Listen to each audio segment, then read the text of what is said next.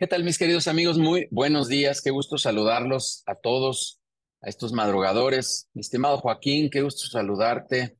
Qué bueno que estés por acá. Martín, también qué gusto verte por acá. Alex Casas, Pamela, siempre presente. Casas, que anda por ahí. El señor, el señor del café, que anda por ahí. José Aguirre, Peseta Café, Armando Cárcamo. Lego Man, ahí si quieren saber de Legos, ahí hay un expertazo, Víctor Catch también que anda por ahí. ¿Quién más? Fernando Villegas, si quieren fresas también hay alguien, bueno, no se dedica a las fresas, pero está en Irapuato y con mucho gusto nos podrá hacer un, envío hasta acá. Qué gusto saludarlos, Jorge, Jorge eh, Lubiano, qué gusto saludarte también y bueno, más, amigos por acá. Qué gusto, mis queridos amigos, muy buenos días. El día de hoy con este tema que, que de verdad, híjole, hasta, hasta estaba pensando ahorita al arrancar decirles, oigan, levante la mano el que no inició su negocio operando prácticamente todo. Eh, que, que yo siempre digo coloquialmente y no tan coloquialmente, pues el primer logo lo diseñé yo en un PowerPoint y ¿saben qué? Me quedó horrible.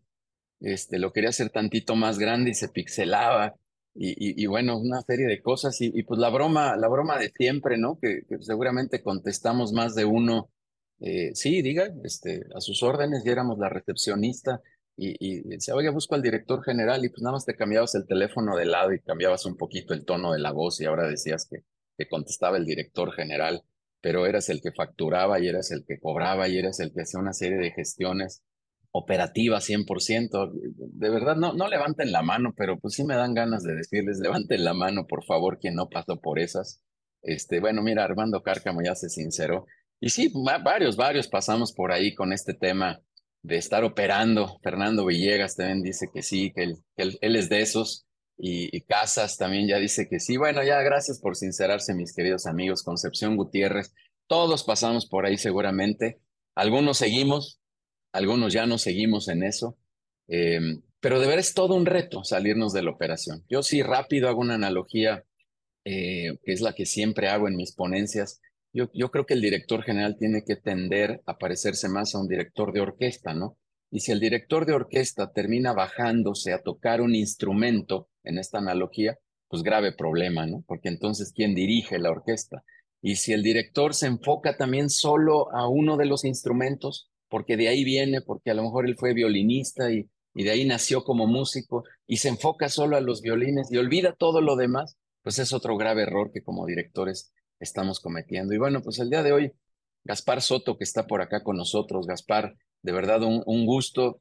Eh, te agradezco mucho que hoy nos vengas a platicar de este trasiego, de esta conversión que debemos de tener en pasar de, de ser un director así operativo, un gerente operativo, a, a convertirnos en un personaje totalmente estratégico, diría yo, con el cargo que le quieras poner y como le quieras llamar, ¿no? Ese es relativamente lo de menos. El tema es que tus funciones estén orientadas a temas estratégicos. Ya para cerrar mi, mi intervención y cederte la palabra, mi estimado Gaspar, en las juntas de consejo que tenemos aquí dentro de People and Business, en algunas a las que yo asisto, eh, luego entramos a esas juntas y, digo, oye, ¿y, por qué no vamos a hablar de estrategia? Y estamos hablando eh, de tareas, de, de, del día a día, de cuestiones meramente operativas y nos falta mucho, mucho tacto para hablar de cuestiones estratégicas. Gaspar, de verdad, gracias por venir a compartirnos esta historia, este, este andar de la parte operativa a la parte estratégica. Gaspar, muchas, muchas gracias. A lo contrario, Yudiel, muchísimas gracias y también gracias a todos los compañeros que hoy están el día aquí y precisamente y con la intención pues de aportar un poco eh, la experiencia que hemos tenido en este, en este trascender del, del, día a día. Ahorita tú y yo hablábamos de que ya andábamos pensando hasta en jubilaciones, así que pues ya sabrán en, en, qué, en, qué, en, qué, anda, en qué andamos, ¿no? Eh, yo, yo quiero dejar una reflexión importante previa al, al, al momento que vamos a vivir. Y dice lo siguiente, por paradójico que parezca, la única forma de garantizar el presente es visualizar y asegurar hacia dónde queremos llegar en el futuro. Y no vamos a poder hacerlo si no somos directivos holísticos que tienen una visibilidad clara de lo que queremos para nuestro negocio. Y si estamos operando, vamos a dejar de ver pasar bastantes cosas interesantes. De eso vamos a hablar un poquito hoy, mi querido Yudiel y queridos compañeros. Gracias. Gaspar, qué padre, ¿no? Esta analogía que dice, ¿no? De estar viendo el bosque y no los árboles, de estar viendo todo el paisaje y, analizar de manera diferente, tomar esta altura o esta distancia crítica en tu gestión. Va a estar buenísimo, Gaspar. De verdad, gracias de nueva cuenta por, por aceptar esta invitación. Déjame dar unos cuantos avisos, eh, por favor, de lo que vamos a tener por acá en People and Business. La siguiente semana, por favor, vamos a tener aquí en este espacio a Patricio Lombardo, que es el director y fundador de Casaba Roots. Yo creo que varios conocen esta marca eh, interesante de bebidas con tapioca. y si no, búsquenla, por favor. Ya más de 60 tiendas aquí en la Ciudad de México, no en la Ciudad de México, perdón, en México, y ya con tres tiendas en Estados Unidos y recientemente una apertura en España. Así que de verdad es un caso de éxito padrísimo y, y le voy a hacer una especie de entrevista. Vamos a tener aquí una charla Recordarán como la que tuvimos hace poco con Giovanni Benotto, este directivo de, la marca Benotto. Vamos a tener esta otra conversación con Patricio que va a estar buenísimo. Insisto, un caso de éxito, un negocio de estos que arrancó con un solo espacio, con, un con una sola tienda. Yo ya les dije que anden más de 60 el día de hoy, así que vamos a tener por ahí a Patricio. Y bueno, vamos a seguir, insisto, con los demás temas que tenemos. Invitarlos a la reunión presencial ahora 27 de septiembre a las 6 de la tarde en la zona de la Condesa. Por favor, seguramente estaremos en un Casaba Roots también para que le, podamos contar a Patricio que vamos a estar por ahí en una de sus tiendas. Eh, repito, 27 de septiembre ahí vamos a estar en estas reuniones de vinculación presencial. Si no pudieran estar los lunes de 6 a 8, estamos en las reuniones virtuales. Eh, también invitarlos a las reuniones de consejo directivo que reitero, aquí veo varias, varias caras de estos directores que están en, en consejos y que de verdad se genera un ejercicio de transferencia de conocimiento muy, muy importante. Eh, alguien por ahí me comentó y se me quedó muy grabado, y a ver qué cara ponen los que están en consejos directivos aquí en People, que queremos ser como el 911 empresarial, queremos eh, que por favor si algo les duele, llamen al 911 aquí a People and Business y por favor nos permitan ayudarles a resolver todos, todos estos dilemas y estos retos que seguramente se los llevan ahí a la almohada, a la regadera, al carro y que vienen ahí masticando, valga la expresión. Aquí les queremos ayudar con consejos directivos, así que por favor vengan si no conocen todavía este formato de consejos directivos.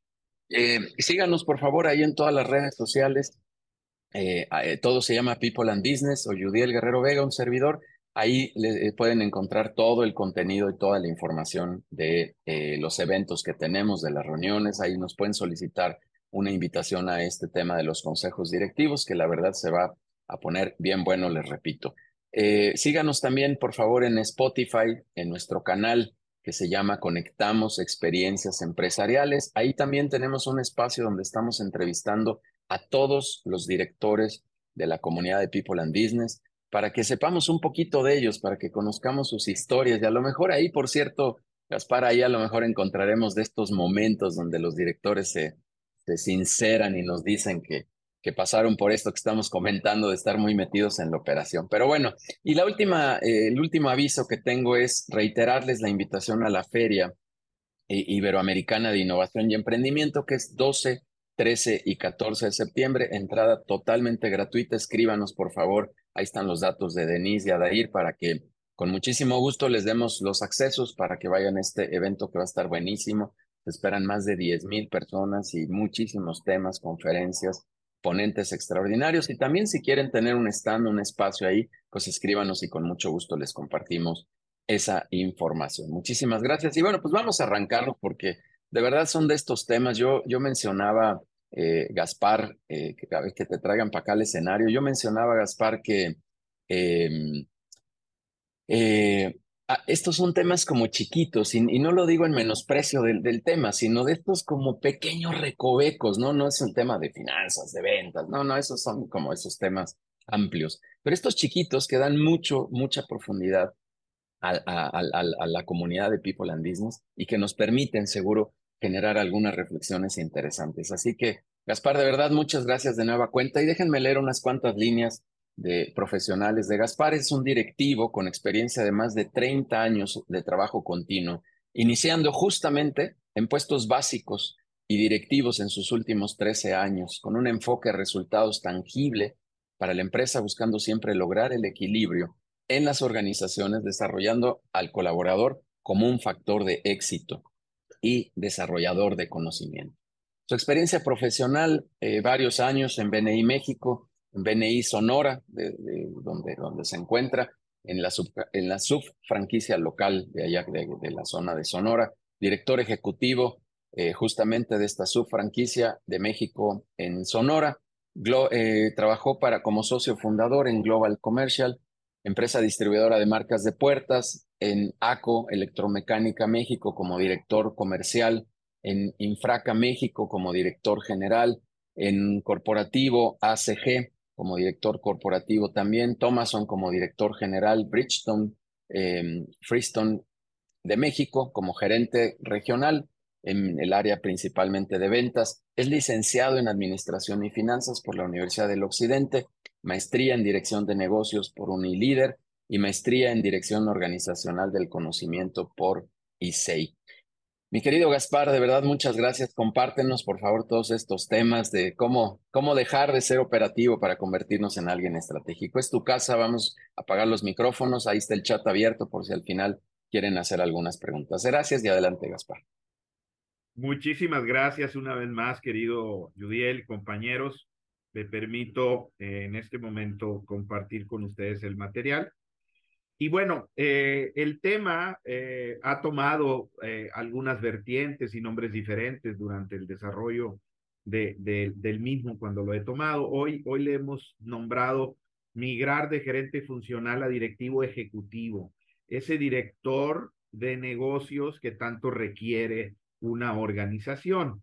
Y yo lo primero que les preguntaría, vamos haciendo un pequeño eh, acto de contrición y hagamos por qué creemos o por qué creen ustedes que deberíamos de pasar del rol del funcionario que conserva los recursos que tiene a su disposición para trabajar a uno o pasar a uno que trabaja con los activos generando el capital humano para que éste a su vez genere capital económico.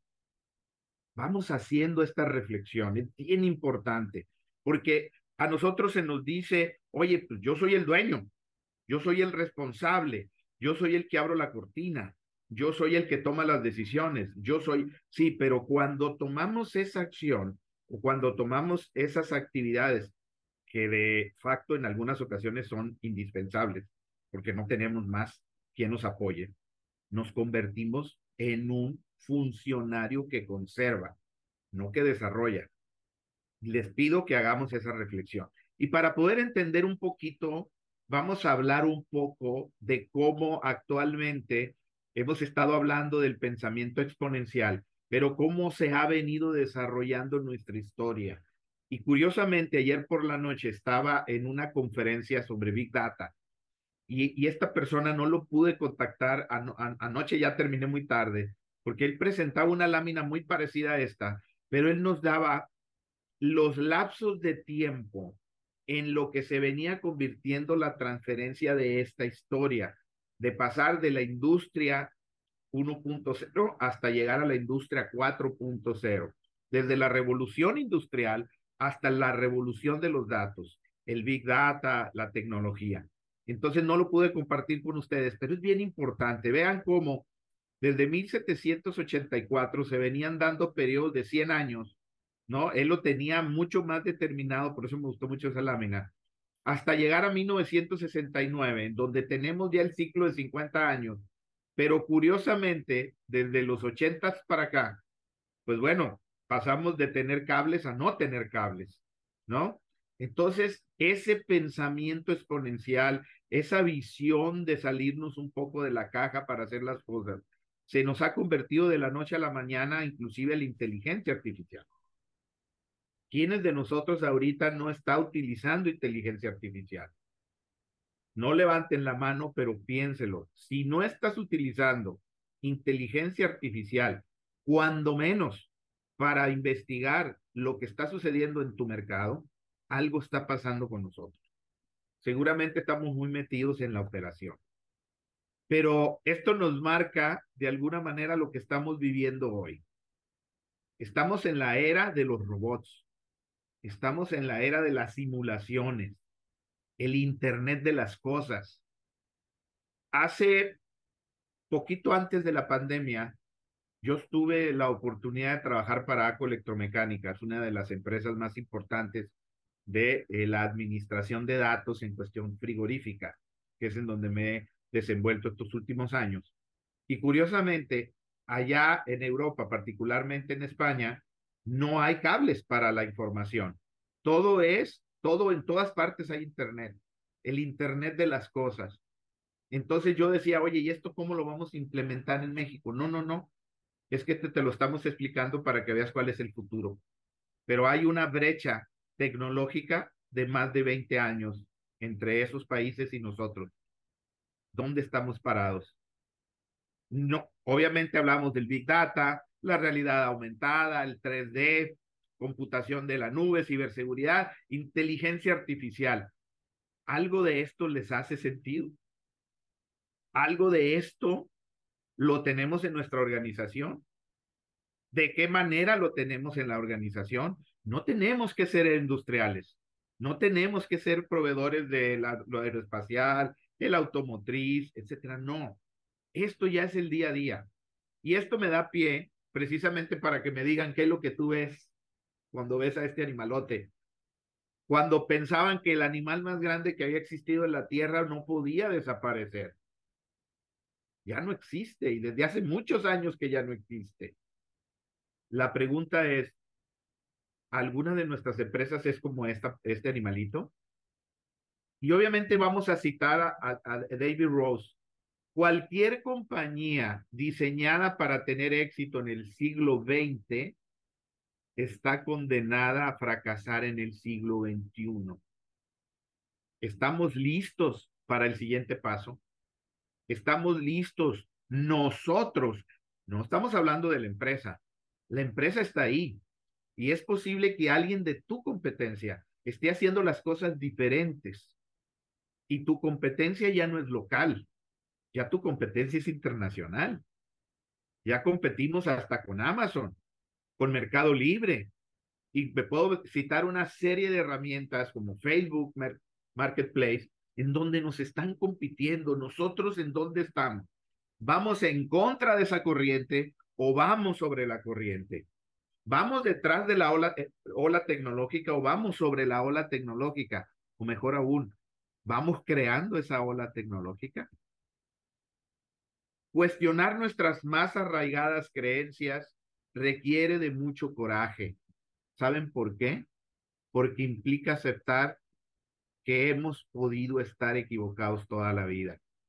David Fishman, pero si no estamos seguros de esto, si no tomamos este eh, punto como algo sólido y estamos dispuestos a dar ese paso, entonces va a pasar lo que dice Rose. Vamos a estar condenados a fracasar en este siglo, en estos días. Tenemos que tener mucho cuidado. Y con, este, con esta introducción, yo les quiero decir qué es lo que vamos a ver hoy, qué es lo que nos llevaríamos hoy, qué cuál es la expectativa el día de hoy. Y la intención es de que yo les presente en estos minutos que me quedan la suficiente información para que se trascienda en la importancia que tenemos de pasar de un activo pasivo, de un funcionario pasivo, aunque dicen, oye, ¿y este cuate de qué está hablando? Porque yo soy dueño. No, somos funcionarios de nuestra organización. La clasificación hoy es, ¿eres autoempleado o no eres autoempleado? O sea, ¿o qué grado de tu tiempo dependes tu organización? Ya no es una, eh, ya no estamos hablando necesariamente de la libertad financiera, Estamos hablando de la libertad del tiempo para poder nosotros crear, generar, descansar, vivir, aprovechar. De eso se trata. Pero lo más importante es que ustedes pasen o que pasemos de esto a ser un director ejecutivo que crea riqueza humana y para que esto, en este caso la riqueza humana, la persona en su organización, ¿verdad? Desarrolle la riqueza económica y social que requerimos en el día de hoy. Pues bien, muy bien. Ahora, para empezar, vamos viendo quién es el gerente funcional. Y bueno, yo, a mí me encanta esta lámina, eh, esta lámina me encanta, porque pues obviamente, yo no sé si a ustedes qué les evoque, pero bueno, yo creo que todos hemos tenido un jefe, o peor aún, hemos sido alguien como este personaje que está ahí, en donde tiene obviamente una aportación de arrogancia, en donde tenemos nosotros esa capacidad de que todo lo sabemos, una persona que obviamente salió desde abajo, no nos, no lo quita nadie que hemos salido de abajo, ¿verdad? Pero que obviamente lo que hace es guiar a los demás, ejecutar y dar órdenes, somos muy buenos para eso, y lograr que las cosas se hagan. Y cito, lograr que las cosas se hagan. No importa cómo, pero se tienen que hacer. Y además sobre mi guía y con mis órdenes. Eso es un gerente funcional. La persona que dice cómo hacer, de qué manera hacer, y todavía, como dijo Yudiel en un momento y lo cito, se arremanga las mangas y si no lo hace, lo hace él. Quítate que ahí te voy. Eso ya no es posible. ¿Qué es lo que necesitamos el día de hoy? ¿Cómo necesitamos nosotros ser el día de hoy? Pues bien, una persona que dirige profesionalmente una empresa o un área, porque puede ser que tú que estás sentado el día de hoy, en realidad seas un directivo, que estés al frente de un área o de una organización. Pero es bien importante que nosotros debemos de tener con mucha claridad un criterio de resultados de negocio institucionalizados. No es abrir la cortina para sacar la quincena, la semana, el pago del seguro social, el pago del impuesto, no. ¿Qué es lo que nuestra organización quiere? ¿Cuál es ese futuro? ¿Hacia dónde vamos? ¿Cuál es ese gran objetivo peludo y audaz que queremos llegar en un tiempo? ¿Y cómo lo vamos a traer al presente para el día a día? Ahora, no solamente tenemos que tener un criterio de resultados, compañeros, hay que presentarlos periódicamente.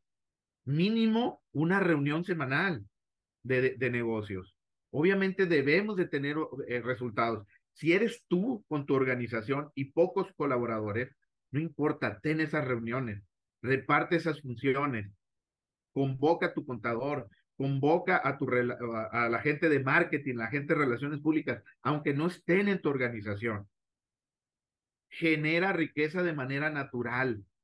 ¿Qué es esto? Que tu riqueza, tu desarrollo y el logro de tus objetivos sean un proceso natural de la acción que tú tienes para cumplir el sueño de un cliente, no tu sueño, el de un cliente. Porque aunque no es el tema, yo les voy a decir que el único que realmente le mete lana a tu negocio, el único que le mete lana a tu negocio es el cliente. Tú inviertes, pero el único que le mete lana es el cliente y hay que cuidarlo. Y si no estamos enfocados a él, con un criterio de resultados y con un enfoque del desarrollo del colaborador, estamos perdidos. Y entonces es en donde entra el requerimientos de la nueva economía basada en el conocimiento. Este tema que ha ido y venido desde los 80, por ahí en, en los 80 se habló un poco de este tema con el deoísmo, y obviamente hoy ya estamos hablando del conocimiento, pero el conocimiento lo tiene la gente, no las máquinas. Eh, hay que desarrollar a la gente. Entonces, ¿qué queremos ser? Queremos ser este personaje que opera, este personaje que no es problema que opere, compañero. El problema es que lo hace desde su yo personal y lo hace desde su operatividad, desde, su, desde cómo él quiere que sucedan las cosas o cómo desarrollas a la gente, cómo logras tener ese liderazgo institucional. Me voy a permitir presentarles este gráfico, que a mí, que a mí me gusta mucho porque estoy utilizando unas láminas de, de, muchos materiales. Y es lo que se ha investigado que es la verdadera visión del directivo mexicano. Yo les pido así, hagamos un pequeño, un pequeño resumen. ¿Qué creen ustedes que sea la verdadera visión del directivo mexicano el día de hoy? Mantener el negocio en marcha. Esa es la verdadera visión por más cuadritos bonitos que tengamos de visiones estratégicas de largo, de mediano plazo, nuestra realidad es mantener el negocio en marcha. Pero esto se me ocurrió. No, ¿por qué decimos esto? porque nosotros como directivos no le dedicamos tiempo al futuro, estamos siempre en el presente, porque no le dedicamos tiempo al aprendizaje, por tanto operar no estudiamos, no vemos lo que hay ahí, no venimos a webinars, no estamos en People, eh, aquí aprendiendo cosas, ¿no? No estamos yendo a conferencias, no nos estamos atendiendo las nuevas cosas. ¿Y porque mantenemos una mentalidad operativa? ¿Ok? Entonces, con todos estos antecedentes, es momento de construir una nueva narrativa. ¿Dónde quieres estar? ¿En el pasado o en el presente? Porque es lo mismo. Estar en el pasado o estar en el presente es lo mismo, porque hoy lo de esto ya es pasado.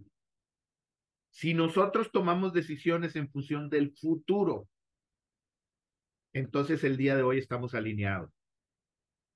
Porque si nosotros no evaluamos hacia dónde vamos y lo que estamos haciendo hoy va dirigido allá, lo que el día de hoy hagamos, porque hoy se nos ocurrió, ya es pasado, compañeros. Ese es el nivel de la dinámica. El pasado y el presente es pasado, punto.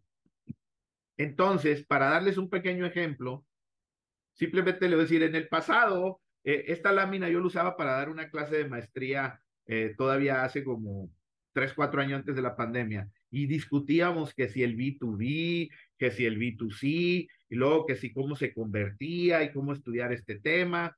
Y luego entró en juego el, el customer to customer, etcétera, algo muy novedoso, ¿verdad? Pero fíjense qué curioso de qué es lo que se está hablando el día de hoy. Si hoy todavía nos estuviéramos platicando de esto, imagínense esto. No sé si ustedes ya leyeron esta noticia.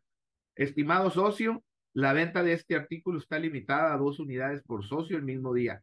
Es un meme que le hicieron a Costco. ¿Sí saben por qué pasó esto? Porque una señorita en Guadalajara tuvo la brillante idea de comprar en Costco pasteles y venderlos al cuádruple, al quíntuple, y está haciendo una lana. Cuando todo el mundo se enteró, pues todo el mundo quiere hacer lo mismo. Entonces, ya no estamos hablando de lo mismo. Nosotros todavía estamos sentados en pensar en ir a abrir la cortina, en ir a tomar las decisiones, cuando hay gente sentada en su casa haciendo otras cosas. Y no estoy diciendo que hay que hacer esto. No, la pregunta es, ¿qué estamos pensando que se va a hacer? ¿Ya vendes en Amazon? Es decir, yo he estado viendo tutoriales a raíz de que me abrieron un poco y le digo, te explican cómo comprar en una tienda, luego llevarla a Amazon, Mercado Libre y obviamente hacer negocio con ese trasiego nada más, con ese traspaso. Eso es lo que está pasando ahorita. Nosotros en dónde estamos. Todavía estamos aquí. Mucho cuidado.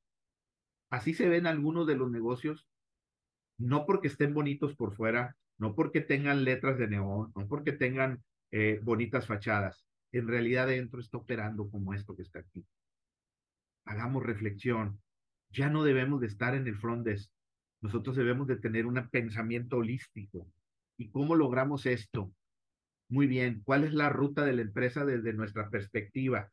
Según mi mentor, Aníbal Basurto, del Instituto Empresa Inteligente, ¿qué es lo que se necesita para que una empresa sea competitiva?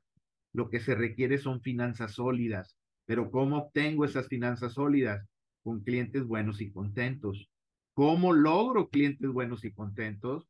Con procesos eficaces, con procesos que estén dirigidos y eficientes a la necesidad del cliente. ¿Y cómo logro esto? Con gente, con compañeros que poseen valores, actitudes, conocimientos y habilidades adecuados. Pero esto no va a ser posible si tú no tienes líderes con actitud, requieres de liderazgo. Ya no operes, compañero, sé el líder. Su empresa no va a lograr la ruta del éxito y la consolidación sin un liderazgo. Hace poco me hicieron grabar un podcast unos muchachos eh, acá en, en Hermosillo que hablaba precisamente de estos temas.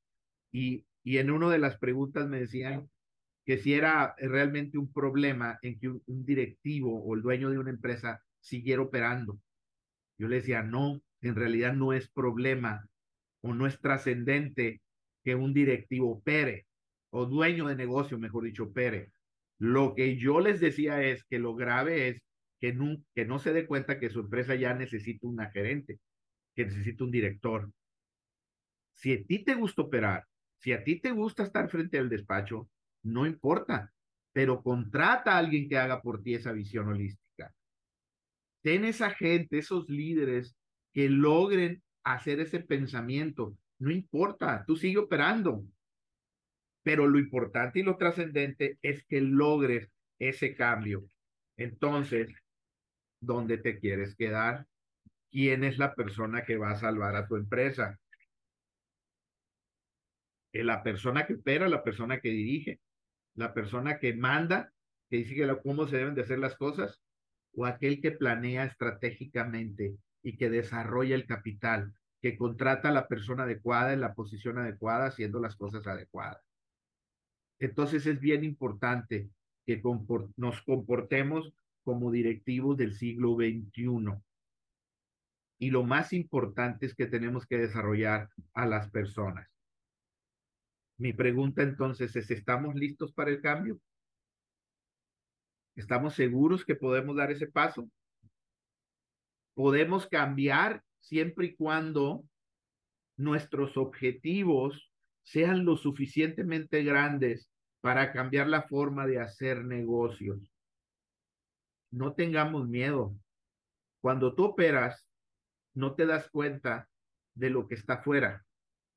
Ahorita más adelante vamos a ver, de hecho en la siguiente lámina, lo que, lo que yo le llamo la visibilidad del negocio. Pero aquí es bien importante que el objetivo que tú tengas sea lo suficientemente poderoso para cambiar la forma en la que haces negocios.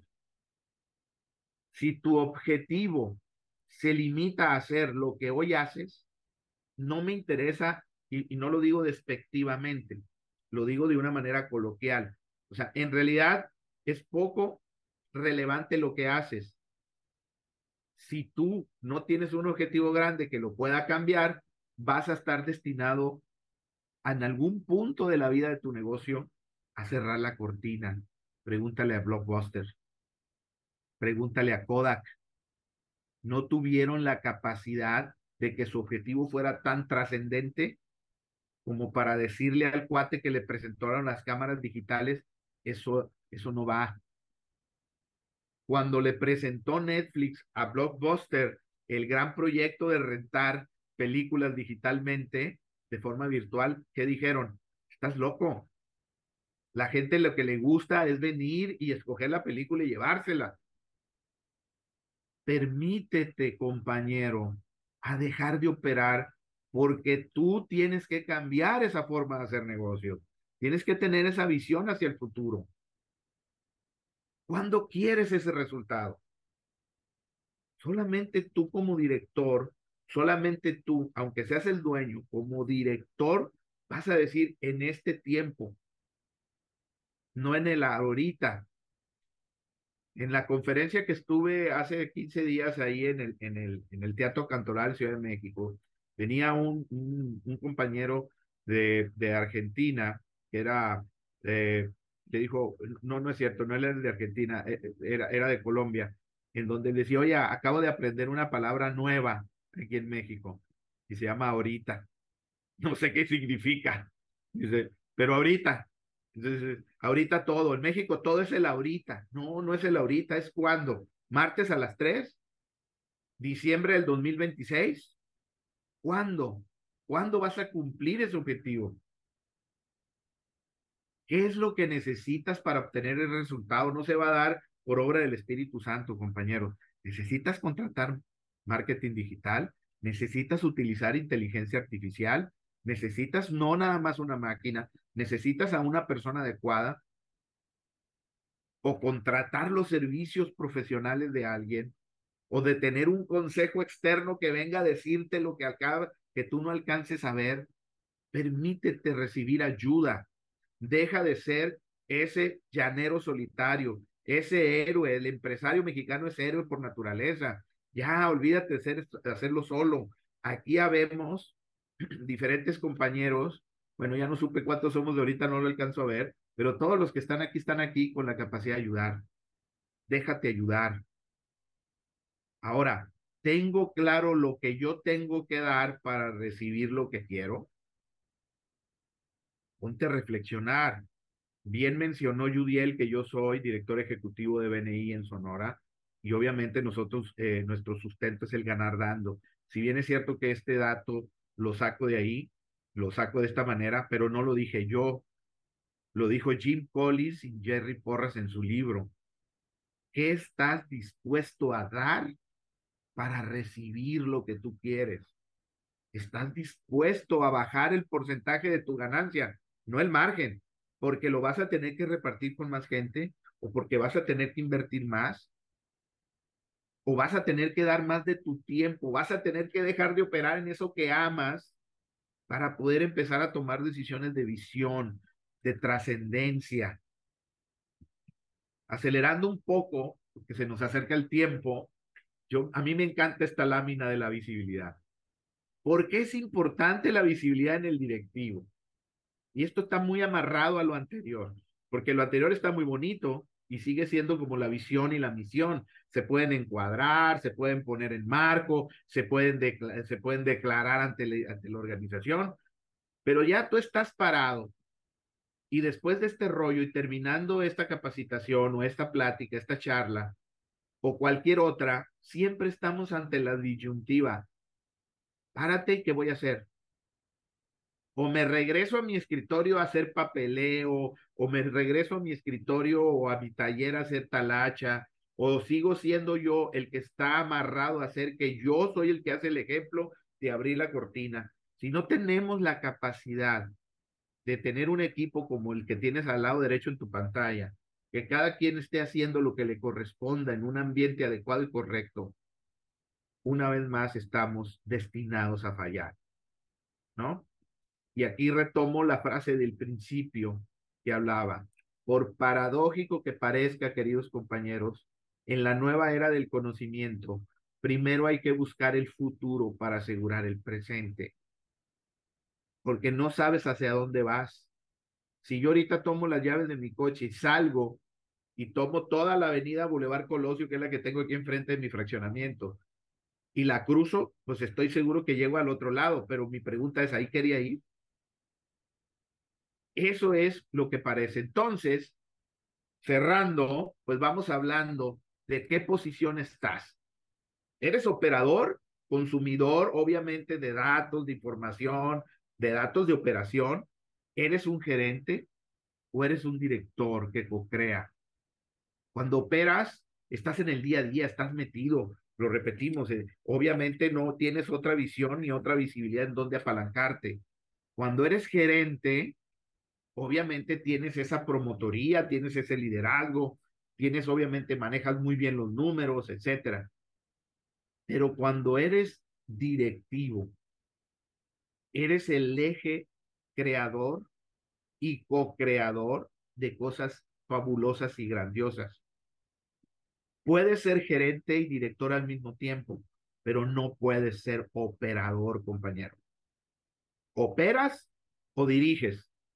Tu negocio, en parte tienes que ser el gerente, si no tienes suficiente tamaño todavía para lograrlo, pero tienes que ser director, te tienes que dar el tiempo de ver qué pasa afuera, te tienes que dar el tiempo de ir a conferencias, te tienes que dar el tiempo de tomar un nuevo curso, una nueva tendencia y no nada más de tu especialidad. Tienes que saber qué está pasando fuera. Tienes que pasar qué está pasando en la otra industria. ¿Dónde quieres estar? Entonces, ¿recuerdan lo que habíamos hablado de que la verdadera visión de los directivos mexicanos es mantener el negocio en marcha? Pues hoy te invito a un reto. Te invito a un reto en que ahora la verdadera visión tuya y mía como directivos mexicanos sea generar la riqueza que me he propuesto en mi negocio. Pero no lo vamos a lograr operando nosotros solos, porque si operamos, a menos que sigas el consejo de tú operar contratar a alguien que sea director.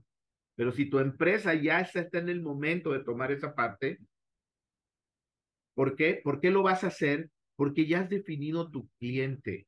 Tiene que ser bien importante quién es tu cliente. Nos enfocamos tanto en el producto, Nos enamoramos tanto con el servicio que damos que no sabemos quién es el cliente, qué le solucionamos al cliente, cómo se siente el cliente con el producto, por qué has trazado una ruta para lograr ese objetivo grande, porque has decidido ver al futuro para asegurar tus actividades de presente, porque enfocas tus esfuerzos a aprender los conocimientos y habilidades actuales para ponerlas en marcha en tu negocio.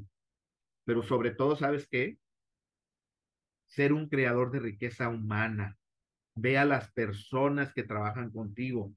Ve ni siquiera a los colaboradores, menos al capital humano. No somos capital. Compañeros, no cosifiquen a las personas.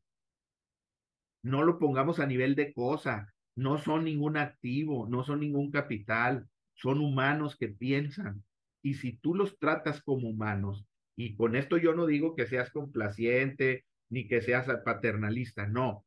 Dale la oportunidad de que innove, dale la oportunidad de que cree. Vas a generar con eso riqueza económica y social. Entonces, ¿qué nos llevamos, compañeros? ¿Qué es lo que tenemos el día de hoy? ¿Por qué es importante ser directivo y no gerente operativo? Llévate esa reflexión. ¿Vale la pena establecer un plan claro a seguir que te permita ver el futuro? Y que todo lo que hagas el día de hoy a partir de este momento no sea solo pensar en cómo vas a sacar la nómina de la semana o de la quincena o el pago del seguro social o el pago del impuesto, la declaración. Que no solamente sea eso, que eso sea una consecuencia natural de tus actos porque lo que haces el día de hoy, desde que te levantas, desde el primer pensamiento cuando abres tus ojos, ya estás diciendo qué es lo que vas a hacer al futuro. Y una pregunta importante, ¿tú estás listo para recibir los cambios de la nueva forma de hacer tu negocio? Y si tú estás listo, ¿tu empresa está lista? ¿Está al momento? Entonces, enfoca los esfuerzos aprender conocimientos y habilidades actuales. Perfecto. Nada más para cerrar, ¿recuerdan estas imágenes? ¿Qué les evocan estas imágenes? No hace mucho tiempo de esto. Yo creo que somos la generación que ha logrado ver todos los cambios trascendentes. Y no quiero con esto minimizar a nuestros bisabuelos o tatarabuelos que estuvieron en la revolución industrial o en la revolución mexicana. No, no, no. Pero esto nos cambió la vida, compañeros. Esto nos hizo ver qué tan frágiles podemos ser. Pero tenemos una capacidad de olvidar. Que hoy no importa quién te saluda, quién te tose enfrente. Eh, yo me acuerdo que ya se me iban a gastar las manos de lo que me las lavaba y para donde iba llevaba un gel, etcétera. Tenemos esa capacidad de olvidar impresionante hablábamos de la nueva realidad. Olvídense de nueva realidad. Hoy todo es realidad. Mañana mismo se les puede ocurrir inventar otra pandemia. ¿Estamos listos? Muchísimas gracias. Gaspar Soto para servirles. Estoy en Hermosillo y me dio mucho gusto, Judy, el poder compartir estos momentos con ustedes. Mi, querido Gaspar, muchísimas gracias. Vamos a ver quién se anima por ahí a, a hacernos alguna pregunta, ya sea que levanten la mano ahí digital que esté en el botón abajo de reacciones. Arturo, voy para allá contigo, dame un segundito. O bien acá en el chat también este, pueden, pueden escribir. Gaspar, déjame hacer una reflexión que además la traigo bien fresca, porque ayer estuve en un evento en Coparmex, en, el Estado de México, y el director que estaba sentado a mi izquierda, empezamos allá a conversar un poco de estos temas, ¿no? Casualmente. Eh, y, y le decía, oye, es que todo ha cambiado, todo ha cambiado y si seguimos haciendo un poco de lo mismo, más de lo mismo, seguramente no vamos a lograr gran cosa. Y yo le, decía algo que voy a tratar de hacer este ejercicio aquí así muy, muy rápido. Y le decía, oigan, a ver, vamos, vamos a, a voltear el escenario y vamos a ponernos todos los que estamos aquí como compradores, no como generadores de algún negocio, de algún producto, de algún servicio. Vamos a ponernos como compradores. Y por favor díganme ¿Quién de aquí no está siendo exigente con las compras que está ejecutando? ¿Quién no está siendo más exigente con las compras que está realizando? ¿quién no está investigando más cada, cada vez que realizas una compra? Y le decía a este director, eh, Juan Carlos, que igual anda por acá, le decía, oye, ¿cómo comprábamos una televisión hace algunos años, Gaspar? Y tú y yo somos contemporáneos. ¿Cómo, cómo la comprábamos? Íbamos a las tiendas y ahí andábamos buscando, la comprábamos y el fin de semana que salíamos a comer con la familia nos daba el coraje de la vida porque le veíamos un descuento del 20 o 30%. Y decías, maldita sea, me hubiera esperado, pero no había forma de saberlo. Hoy tumbado en tu sillón, puedes estar escaneando N cantidad de televisiones, ver demos, ver características, ver qué tienda la tiene, cuánto, tiempo tardan en entregar, si la tienen en inventario, si te queda mejor ir a recogerla a la tienda, si reciben tarjeta de crédito, puedes ver demos, puedes ver especificaciones, puedes ver una serie de cosas, ¿no? Y, creo que esto nos hace entender lo que tú decías ahorita al final del cambio en el que ahora estamos. Y después él me, él me contó otra historia y me dijo que llevó a, sus hijos, a uno de sus hijos a comprar zapatos de soccer, le enseñó el mueble y le dijo, oye, aquí están todos los zapatos, estos están padrísimos, por favor, mira, cómpratelos. Y el hijo le dijo, no, por supuesto que no, creo que me dijo de 12 años. Le dijo, no, no, papá, espérate. Y, y yo le decía, oye, es que este chavo, tu hijo, ya sabe quién usa esos zapatos, para qué sirven, por qué está la configuración de los tacos con cierta eh, estructura, eh, el tipo de piel. Eh, seguramente sigue al, jugador en Instagram, sigue a la marca y en un Instagram, en un TikTok, o sea, y la ejecución de compra de este chavo de 12 años para los zapatos es completamente diferente. Entonces, bueno, ya, cierro estas dos historias. Bueno, es una misma que sucedió ayer, Gaspar. Y yo digo, a ver, conste que advertí o pedí que por favor nos volteáramos en este momento como compradores. Díganme no, no, no, no es necesario que lo hagan, pero díganme, ¿quién no está haciendo esto ahora? ¿Quién no está comprando de esta manera? ¿Quién no está investigando de esta manera? Entonces, ¿qué nos hace pensar? Ahora sí, va de nuevo, volvamos a voltear el escenario. ¿Qué nos hace pensar que tenemos que seguir ejecutando nuestra organización de la misma manera como lo veníamos haciendo desde hace algunos años o al origen? ¿Qué nos hace pensar que nosotros no debemos de cambiar el escenario de, de, de, pensamiento, otra vez valga la redundancia, a cuestiones meramente estratégicas, a decir, oye, ¿cómo le hago? Decías tú, oye, ya estás vendiendo en Amazon. Bueno, pues es que hoy en Amazon eh, eh, está todo, por decirlo así, y ahí puedes encontrar todo y puedes comprar todo. Y entonces solo es cuestión de hacerlo, ejecutar, esperar tantito y ahí, tienes el resultado. Y ahí ves toda la historia, ves todas estas recomendaciones o no, y decides comprar, ves precios, comparas. es una serie de cosas. ¿Qué, ¿Qué nos hace pensar, Gaspar? Bueno, no es pregunta a ti, pero ¿qué nos hace pensar que no tenemos que estar mirando el negocio nosotros como alguien exageradamente estratégico, alguien mirando todos estos cambios? ¿Te, hace sentido, Gaspar, lo que lo que te platico para pasar acá. Ya, ya hay algunas preguntas. Sin duda, sin duda. Fíjate que en alusión a lo que comentas, recientemente me visitó, bueno, visitó México el director internacional de la marca Infraca, del que yo fui director y que tuve la fortuna de traer esa planta a México y montarla y desarrollarla.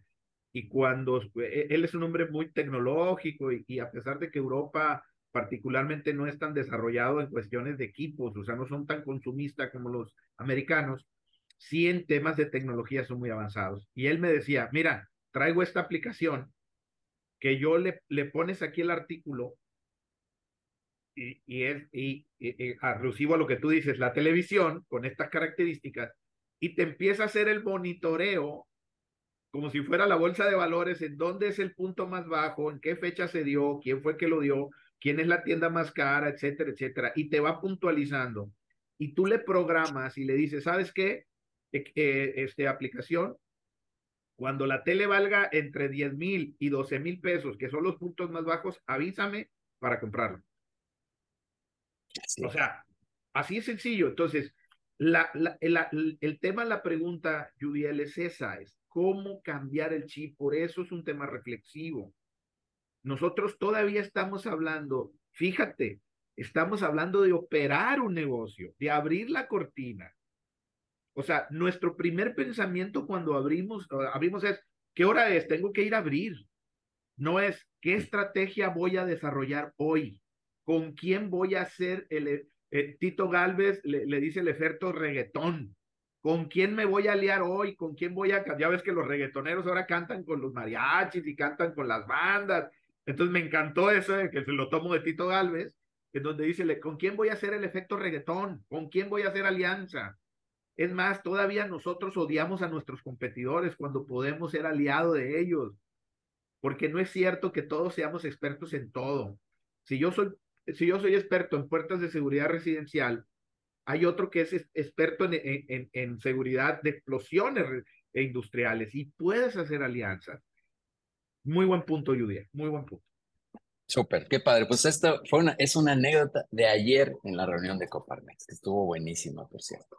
Oye, vamos ahora sí a pasar acá con Arturo Salas, por favor, Arturo, para que nos hagas tu pregunta. Y hay otras preguntas por acá ya en el chat y ahorita las contestamos. Para adelante, Arturo.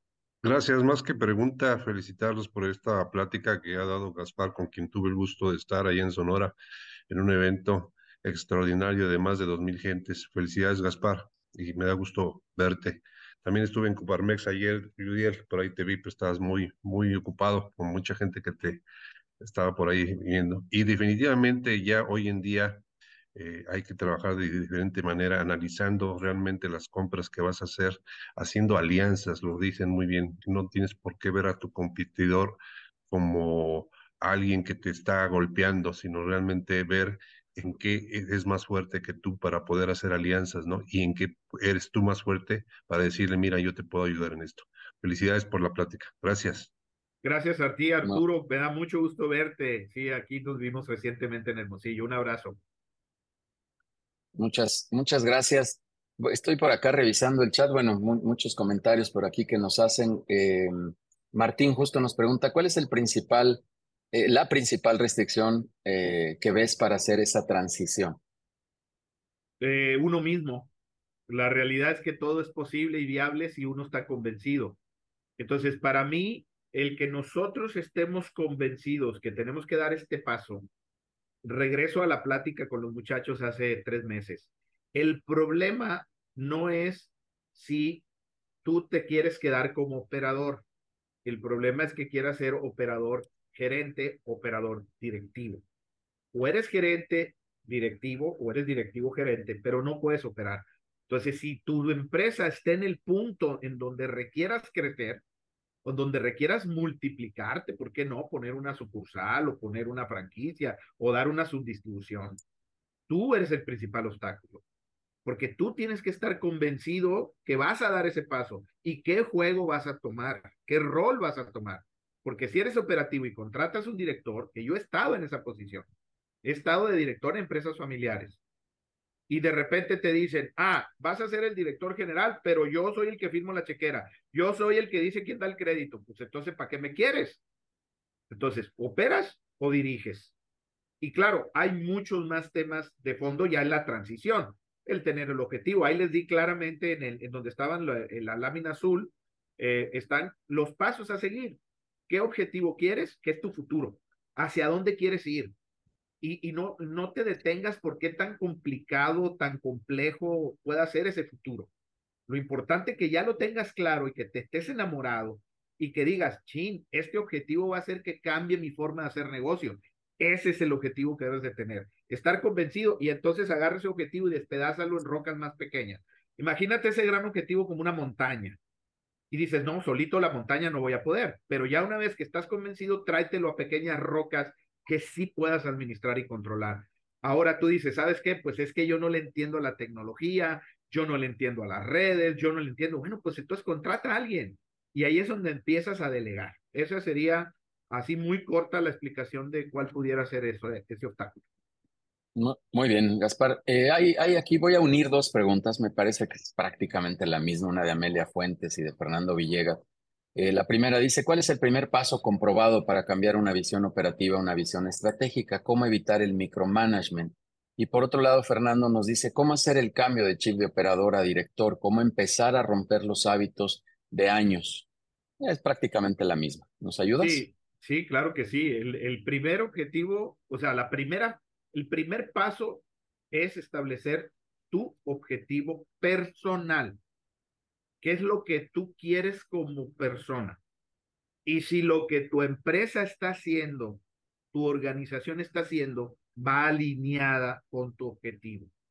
Si esos dos los logras alinear, te vas a morir, porque de repente nos morimos abriendo la cortina, ¿eh? Y cerrando la cortina. Y lo que estoy haciendo no le aporta a lo que yo quiero hacer. Imagínate que tu objetivo es tener tiempo para estar con tus nietos, o estar, eh, si eres muy joven, con tus hijos, o ir, ir a visitar el día que tú quieras a tu mamá porque vive fuera. Si ese es tu objetivo, dices, oye, estás loco, Gaspar, pues y por eso trabajo. No, yo acabo de estar con chavos que tienen la mitad de mi edad, que ya facturan millones de dólares y que ya tienen asegurado su negocio, tienen asegurada su vida y no tienen gastos médicos mayores, sino que tienen capacidad de pagar y tienen todavía inversiones terceras que pueden tener destinados. Entonces, eh, no es, no es imposible, compañeros. El problema es métanse a un curso de los chavos para que vean cómo hablan ellos. ¿Cuál es ese idioma? Los changos viejos aprendemos maromas nuevas. De permitámonos nosotros saber que lo que hacemos va con nuestro. Si logramos alinear eso, créanme lo que van a poder hacer lo que quieran. Y el siguiente paso es establecer, ahora sí, el objetivo común. No importa qué tan difícil. Es más, a lo mejor van a ocuparse generaciones, pero qué padre fuera que tú dejes el cimiento de una organización con una planeación a futuro. Esa sería para mí el principal obstáculo para hacer esa transición. Estar alineado y convencido de que lo necesitas y lo vas a hacer.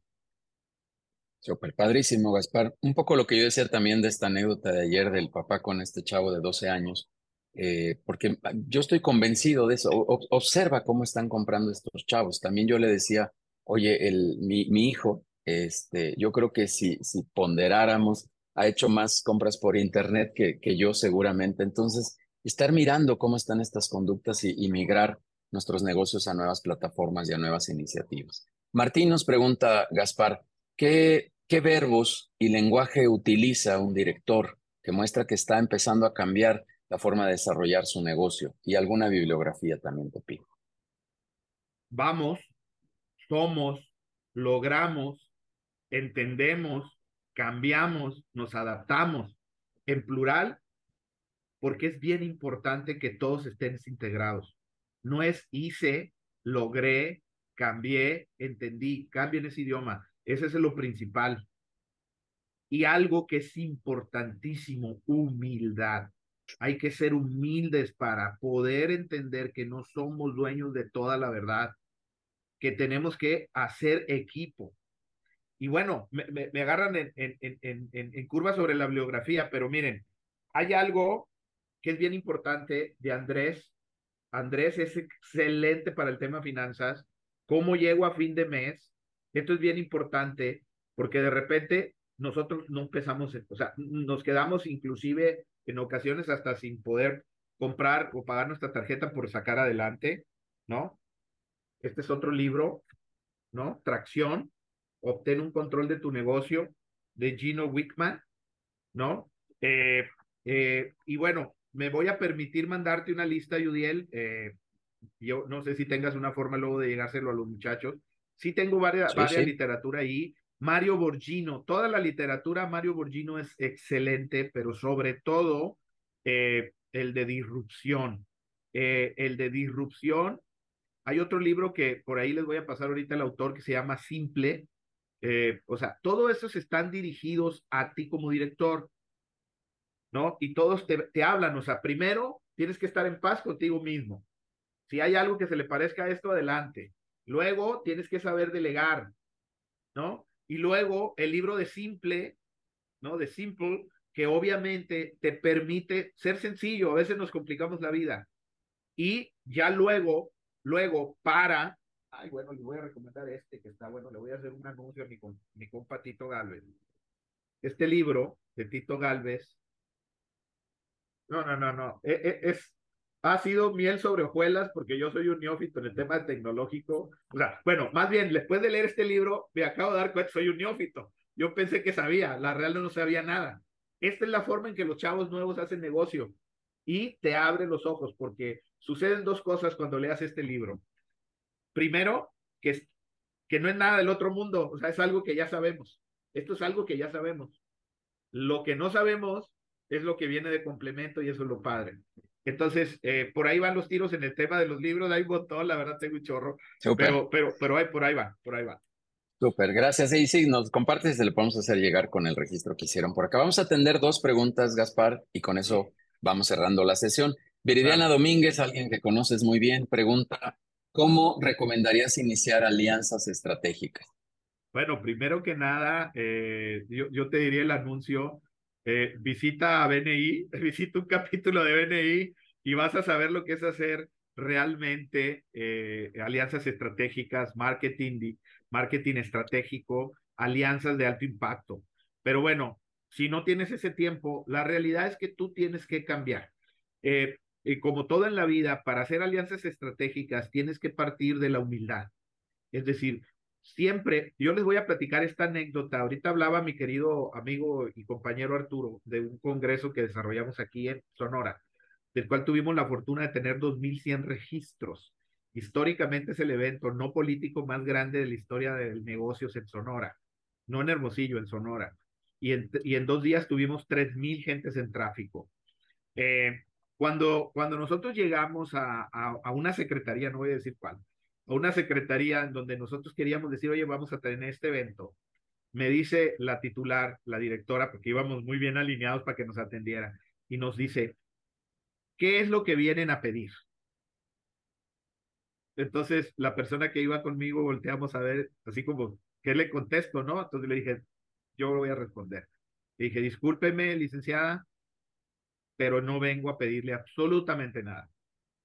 Vengo a ponerme a sus órdenes y decirle cómo le puedo yo ayudar. Yo represento esto. Y se quedó, ay Dios, ¿sí? O sea, yo pensé que venías a pedir, no, yo vengo a ofrecerte. ¿Cómo te puedo ayudar? Y después de que hicimos un plan que ahorita estamos ayudando a esa secretaría, no hubo necesidad de pedirles nada. Entonces, acércate tú con aquella persona o aquella empresa, aquella organización, aquel compañero que consideres que puede ayudarte en el, en el trascender de tu negocio y decir, oye, fíjate que yo quiero hacer esto, ¿cómo te puedo ayudar para que, obviamente por la propia naturaleza te va a venir? Sé que no es sencillo, pero esa es la filosofía del ganar dando de BNI. Entonces, para nosotros decirlo es muy, es muy fácil, pero acérquense a BNI o acérquense con algún networker BNI, estoy seguro que les va a estar muy, muy gustoso de poderles ayudar a hacer alianzas estratégicas. Super, yo, yo en general, eh, Gaspar, para andar rapidísimo y atender la última pregunta, eh, yo diría que, que, en mi creencia está el ganar, ganar, ganar, es un triple ganar, que ganen las claro. dos partes, pero que gane el cliente que siempre claro. gane el cliente, que hay un objetivo al cliente. Yo en todas las estrategias que hago de, mm, eh, eh, para, internas para la compañía, les digo, oye, hagamos lo que sea, pero esto tiene que estar orientado al cliente, a que el cliente gane, a que obtenga un beneficio. Si tú y yo nos unimos en una alianza y el cliente no gana, de nada sirve que esto sea muy poderoso. Siempre tenemos que estar orientados para acá. Ganamos tú y yo, pero tenemos que hacer ganar al cliente. Es mi creencia, Gaspar. Estoy eh, vamos a atender esta. Vamos a, gracias. Vamos a atender esta última pregunta de Joaquín Sánchez que te dice, eh, para ti, ¿hacia dónde va la realidad aumentada en la industria? Bueno, la realidad aumentada ya es ahorita en la industria de la construcción, en la industria de, de la, vamos a decir, de, de los productos eh, onerosos o costosos en la, en la era espacial, en la maquila. Miren, la realidad aumentada yo la logré vivir hace 14 años eh, en, lo, en, lo, que era la industria frigorífica y en la industria de la construcción. Al día de hoy, hace cuatro o cinco meses, fui en la realidad aumentada, fui a, a una presentación de un compañero aquí en Hermosillo que nos presenta sus desarrollos inmobiliarios por medio de la realidad aumentada. Entonces pudimos conocer las amenidades, pudimos hacer recorridos con la realidad. Entonces, es lo que yo les comento. Estamos esperando que alguien más haga algo para luego nosotros replicar. Si nosotros tenemos claro cuál es ese gran objetivo y sobre todo lo que tú dices, Judiel, o sea, claro, todo esto tiene que estar claramente enfocado al cliente, sino quién te lo va a comprar. Eso es, eso, eso es sin duda, ¿no? Pero seamos disruptivos. Lo que pasa es que como directivos estamos operando y no vemos eso. Entonces, ese es el futuro.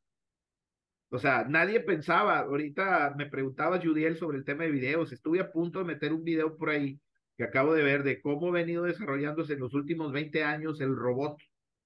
Entonces, y, empieza con las actividades del robot cuando empezó y lo que es capaz de hacer un robot el día de hoy. Y hablo, hablo en la industria, ¿no? Entonces, eh, es el futuro. Si lo puedes incluir, todo lo que es la tecnología, toda la inteligencia artificial, toda la realidad aumentada, el 3D, el Big Data, todo, todo, todo lo que está, si aplica tu negocio, vas a estar un paso adelante. Vas a estar un paso adelante. No hay que dejarlo. Hace poco por aquí, Gaspar, en estos espacios tuvimos una charla con un experto en temas de inteligencia artificial, que por ahí también con mucho gusto, Joaquín, si quieres te lo comparto. Y decíamos al cierre en este espacio, oye, es que no veíamos que algún negocio, algún giro, no tuviera cabida en la inteligencia artificial, no tuviera cabida en todos estos aspectos de realidad aumentada, inteligencia, como le quieras llamar, vamos a englobar para no entrar en detalles. Decíamos, no, no le vemos un solo eh, una sola industria que no pudiera estar aquí. Gaspar, mi, mi conclusión, em, eh, la, que, la que comparto en People and Business en los consejos, es que el director debiera de hacer dos cosas. Y voy a contar otra anécdota ya muy breve. Me llamó un director hace algunos años para decirme, oye, vinieron estos señores, ya sabes, de los de, los de calidad, los de proceso, a que llenara mi, mi, perfil y mi descripción de puestos y todo. Y me, y dice, y te llamo, Judiel, porque Aquí en la cajita donde dice funciones de, mi perfil, del, perfil del director, me dice, oye, es que está bien chiquita, así me dijo coloquialmente, no cabe todo lo que yo hago aquí. y, me, reí como tú, ¿no? Y con mucho respeto le dije, amigo, es que no debes describir todo lo que estás haciendo. Tú deberías describir dos cosas y con esto cierro. Eh, eh, Gaspar, dos cosas debería hacer el director general para mí. Pensar darse espacios para pensar, que siempre lo estaré diciendo aquí dentro de People and Business, pensar y armar un equipo verdaderamente poderoso. No deberías de fijarte en otra cosa. Ahí tal vez se puede desdoblar en algunas cositas, pero mi reflexión final es, piensen por favor y armen un equipo poderoso hasta donde se pueda.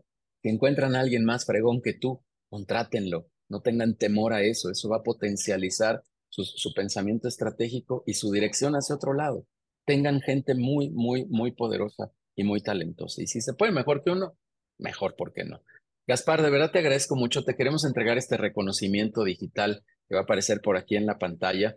Y de verdad, de verdad, muchas gracias. Gracias también a todos los que te comentan por aquí. Recíbelo también como parte de este reconocimiento, Gaspar, que te escribieron muchos aquí en, en el chat en agradecimiento, en, generación de una reflexión profunda de lo que tenemos que hacer y qué cambiar dentro de nuestras organizaciones. Gaspar, de verdad, gracias, te mando fuerte abrazo hasta allá.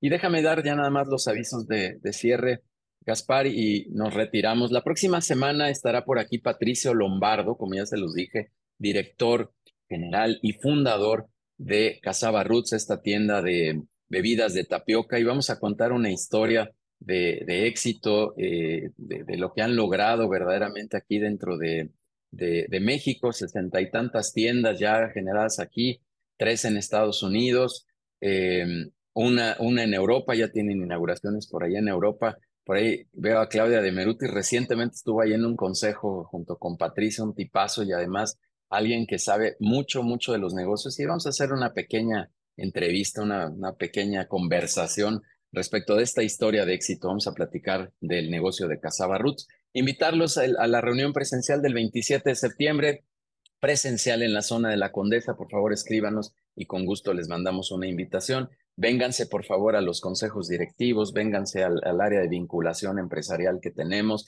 En fin, vénganse a conocer más de todo el ecosistema de People and Business. Eh, todos invitados a la feria Iberoamericana de Innovación y Emprendimiento, 12, 13 y 14 de septiembre en Expo Santa Fe, donde también tendremos oportunidad de platicar, eh, eh, perdón, de ver algunas ponencias, de, mm, tener contacto con otros empresarios. Es un evento grande, grande que está organizando eh, Coparmex a nivel nacional. Así que todos cordialmente invitados, somos aliados estratégicos. Si quieren también algún espacio, algún stand, algo así, pues con mucho gusto conversen con nosotros y les damos ahí información al respecto. Gaspar, de verdad, de nueva cuenta, muchísimas gracias. Gracias a todos los que están aquí y nos vemos en los próximos espacios de People and Business. Que tengan un buen mes patrio, felices fiestas, fiestas perdón, y celebremos eh, que estamos aportando todos estos empresarios a nuestro país de manera extraordinaria. Gracias, nos vemos en la próxima.